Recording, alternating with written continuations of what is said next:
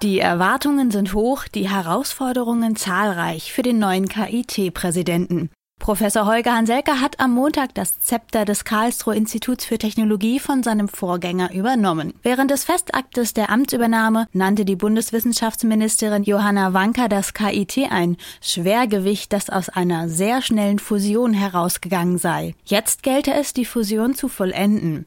Im Gespräch mit dem Leiter der Kommunikation des KIT, Joachim Hoffmann, erzählt der neue KIT-Präsident, wo er die Schwerpunkte seiner zukünftigen Arbeit sieht. Herr Professor Hanselka, Sie waren Vizepräsident der TU Darmstadt und haben dort auch das Fraunhofer Institut für Betriebsfestigkeit und Systemzuverlässigkeit geleitet. Warum haben Sie sich nun für das KIT entschieden? Ja, das ist eine äh, berechtigte und eine gute Frage. Ich formuliere das mal so, ich bin jetzt seit 25 Jahren aktiv im Berufsleben. Und Fraunhofer und Vizepräsident sind ja nur sagen wir, einige Stationen gewesen. Ich habe diese 25 Jahre als Wissenschaftler begonnen an der Universität. Danach habe ich die Chance gehabt, zehn Jahre lang in der Luft- und Raumfahrtforschung beim DLR arbeiten zu dürfen. DLR ist Helmholtz, also da habe ich sozusagen das erste Mal die Chance bekommen, das System Helmholtz und das System Großforschung kennenzulernen. War dann ausgeliehen der Zeit, das war so üblich, äh, in die Industrie zum Airbus. Danach hatte ich einen Ruf an die Universität nach Magdeburg. Das war sozusagen für mich ein Themen- und ein Szenenwechsel von der Großforschung die, sagen wir mal, gesellschaftlich relevante Themen behandelt in die individuelle Universitätsforschung, wo das Thema freie Forschung im Fokus steht. Habe mich dann sowohl den, sagen wir mal, gesellschaftlichen Herausforderungen, das war noch die Phase auf Borst, wo es darum ging, wie man auch zusammenführt, Menschen zusammenführt, als Westdeutscher, zum anderen auch thematisch mich positionieren dürfen.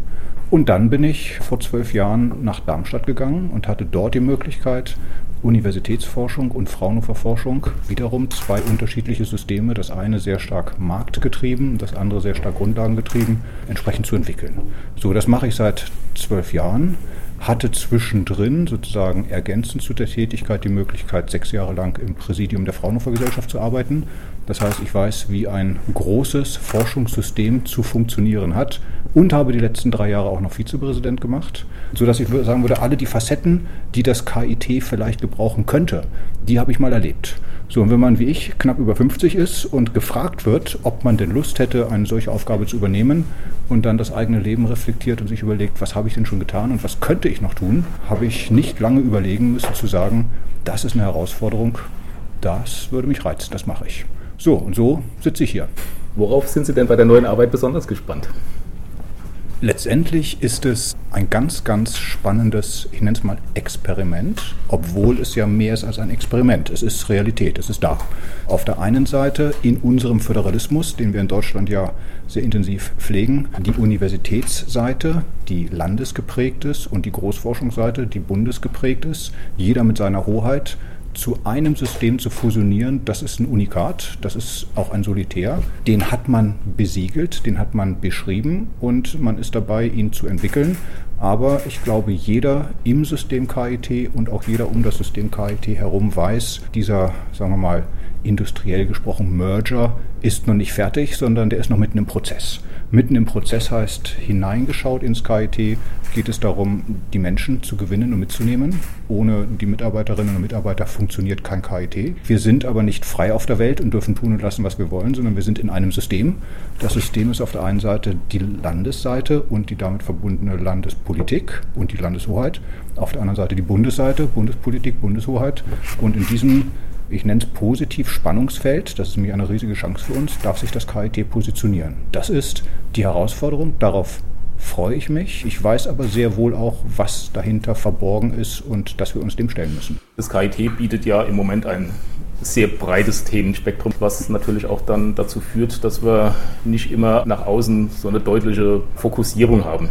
Was glauben Sie denn, wie sollte sich das KIT thematisch aufstellen? Ja, auch das ist eine sehr ambivalente Fragestellung im Sinne des universitären Grundverständnisses müssen wir die Möglichkeit haben, frei zu forschen und frei zu lehren. Das ist sozusagen, das ist die Identifikation einer Universität und auch die Identifikation der Professoren und der Wissenschaftler einer Universität.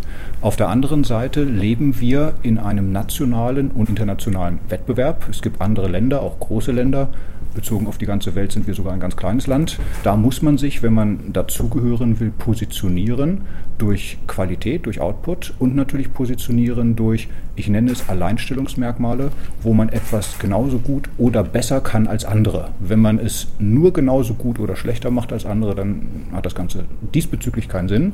Und das geht nicht, wenn man es auf allen Gebieten gleichzeitig macht. Man muss mal mit seinen Ressourcen haushalten.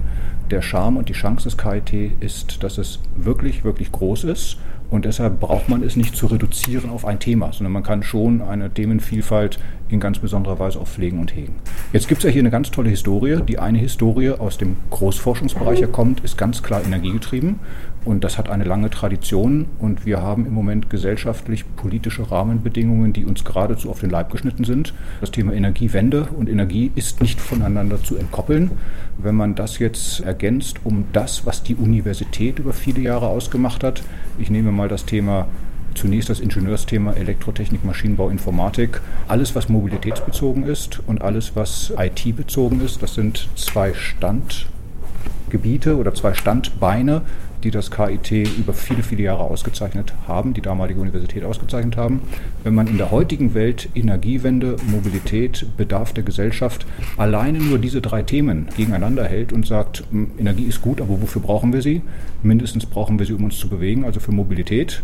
Mobilität im klassischen Sinne, petrochemisch betrieben, ohne auf den Output und ohne auf die verbrauchten Ressourcen zu schauen, kann sich unsere heutige Gesellschaft, insbesondere global, nicht erlauben.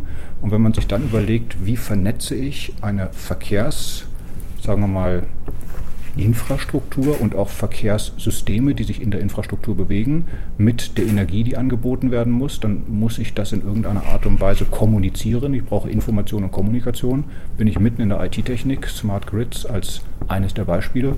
Und dann sieht man, dass allein dieser Fächerkanon Mobilität, IT und Energie etwas ist, wo das KIT sich ein echtes Alleinstellungsmerkmal, ein wissenschaftlich-technisches Alleinstellungsmerkmal herausarbeiten kann, wo nach meiner Wahrnehmung, und einige dieser Themen habe ich ja wissenschaftlich selber sehr intensiv begleitet und betrieben, man hier etwas schaffen kann, was seinesgleichen sucht. So, jetzt wird man sich die Frage stellen, ist das alles? KIT kann doch viel mehr.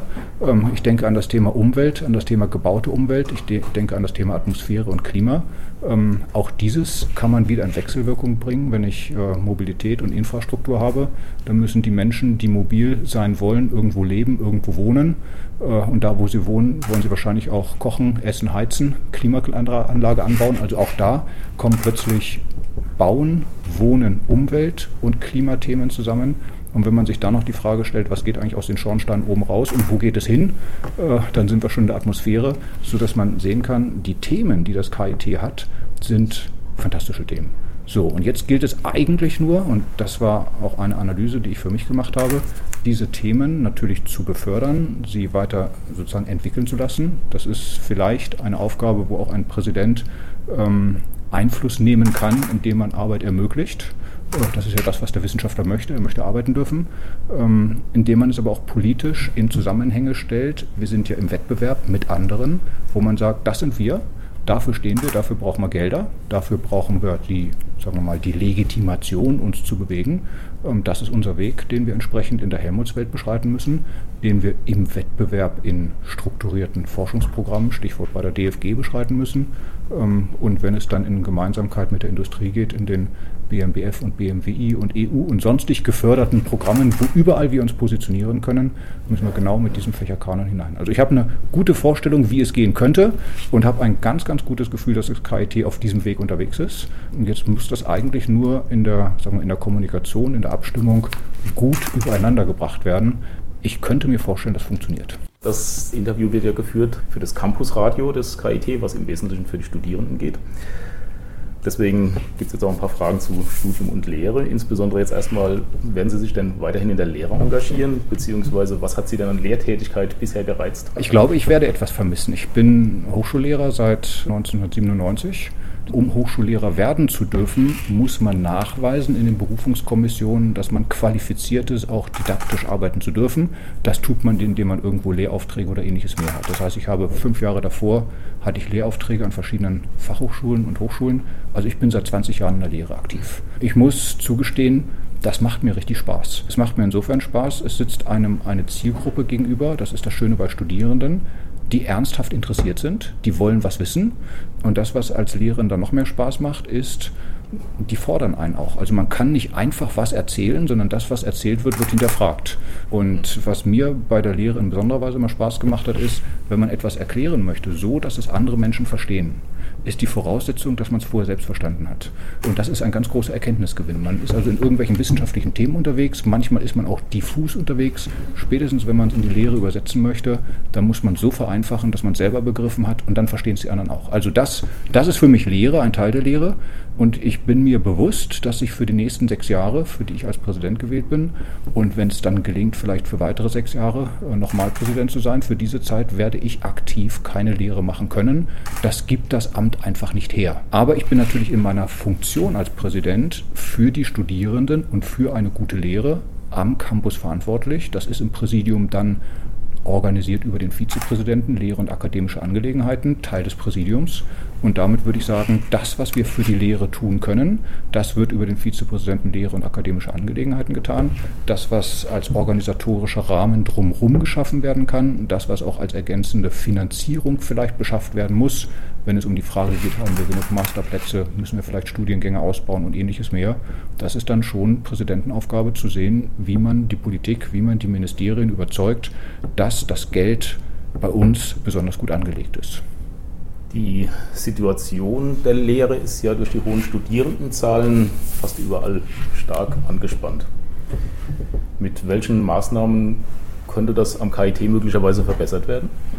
Das sind immer Wellenbewegungen. Im Moment ist es in besonderer Weise angespannt. Die 8G9, äh, Bundeswehrjahrgänge und alles, was dazugehört, das ist schon wirklich, wirklich heftig, was die Universitäten zu verkraften haben. Und das KIT gehört genauso dazu. Das Land Baden-Württemberg, bisher war ich in Hessen unterwegs gewesen. Ich habe mich aber nach den Landesprogrammen Baden-Württemberg natürlich orientiert, hat Ausbauprogramme, Master 2016 als Beispiel genannt, wo sich das KIT beworben hat, wo entsprechende Gelder und damit auch Stellen freigesetzt worden sind, weitere Professuren zu schaffen. Diese weiteren Professuren werden bei uns genauso geschaffen wie an anderen Universitäten. Damit sind wir genauso gut und genauso schlecht unterwegs.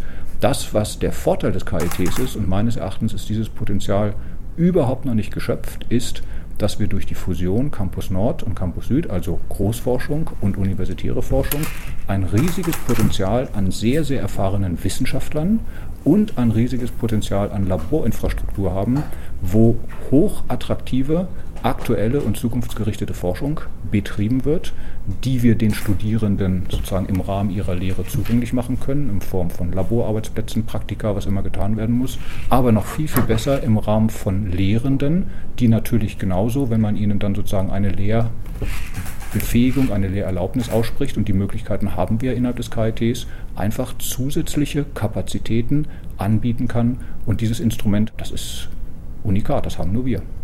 Ist jemand, der die Universität mit dem Bachelor verlässt, fit genug für das Berufsleben oder sollte Master der Regelabschluss sein? Jetzt spreche ich aus meiner eigenen Historie. Ich bin von Hause aus Ingenieur und ich glaube, das kann man übertragen auf die MINT-Fächer und wahrscheinlich gilt es für alle anderen Fächer auch. Wir haben schon ein System, wo wir uns hinterher auch als ausgebildete Absolventen an einem Markt zu behaupten haben. Und das, was die Industrie, das, was der von Markt von uns wünscht, ist auf der einen Seite, die Menschen sollen ganz jung sein, auf der anderen Seite sollen sie aber ganz, ganz viel wissen. Das ist in sich ein Widerspruch. Ich würde empfehlen, wer immer die Möglichkeit hat, den Master anzustreben, den Master auch als Regelabschluss anzustreben. Es wird Ausnahmeberufe und es wird Ausnahmeerscheinungen geben, wo auch ein Bachelor hinreichend ist, aber ich würde es nicht als den Regelfall sehen.